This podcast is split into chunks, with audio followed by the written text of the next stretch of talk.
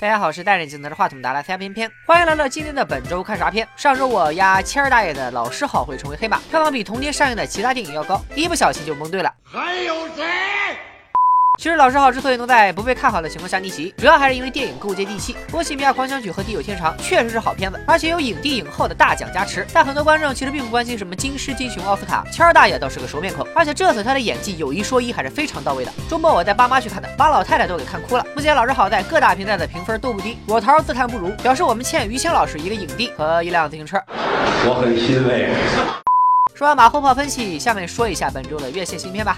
海市蜃楼，看不见的客人导演奥利奥尔·保罗的最新作品，讲述了二十五年前一个小男孩目睹了邻居杀妻的全过程，在逃跑途中被车撞死。二十五年后，女主搬进了小男孩住过的房子，因为一场雷暴，竟然能通过电视机与小男孩跨时空对话。本来只是想救救孩子，没想到就此改变了历史，女儿没了，老公和身边的人全都不认识自己。于是女主只能在雷暴消失前的十五小时里，与唯一相信她的警长解开所有的谜团。没错，又是片片最爱的悬疑烧脑片。而且因为片片有个背得很硬的二大爷，所以有幸参加了本片的首映礼，还见到了导演。实话实说，还是。甚至没有达到看不见的客人的高度，但依然是一部让我舍不得剧透的优秀悬疑片。我能给到八分，目测在内地砍下一亿左右的票房问题不大。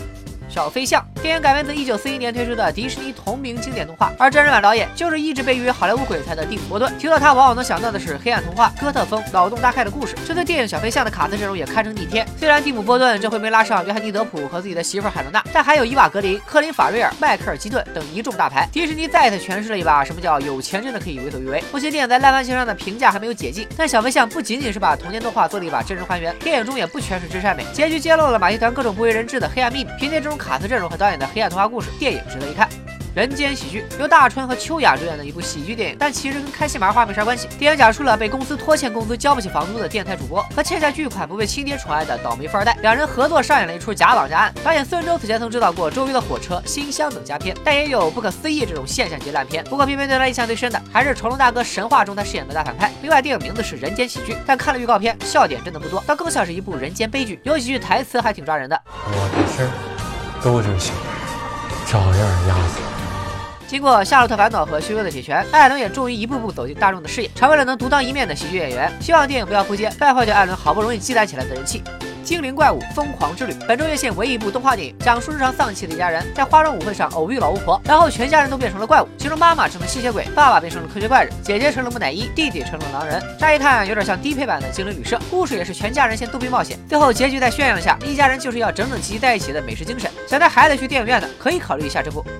警告。又一部西班牙惊悚悬疑电影，去年三月份就已经在西班牙上映。据看过的小伙伴表示，电影虎头蛇尾，最后居然还变成了有宿命色彩的灵异片。现在引进国内，居然还跟海市蜃楼撞，我觉得这片子也不用抢救了，铺盖铺定了。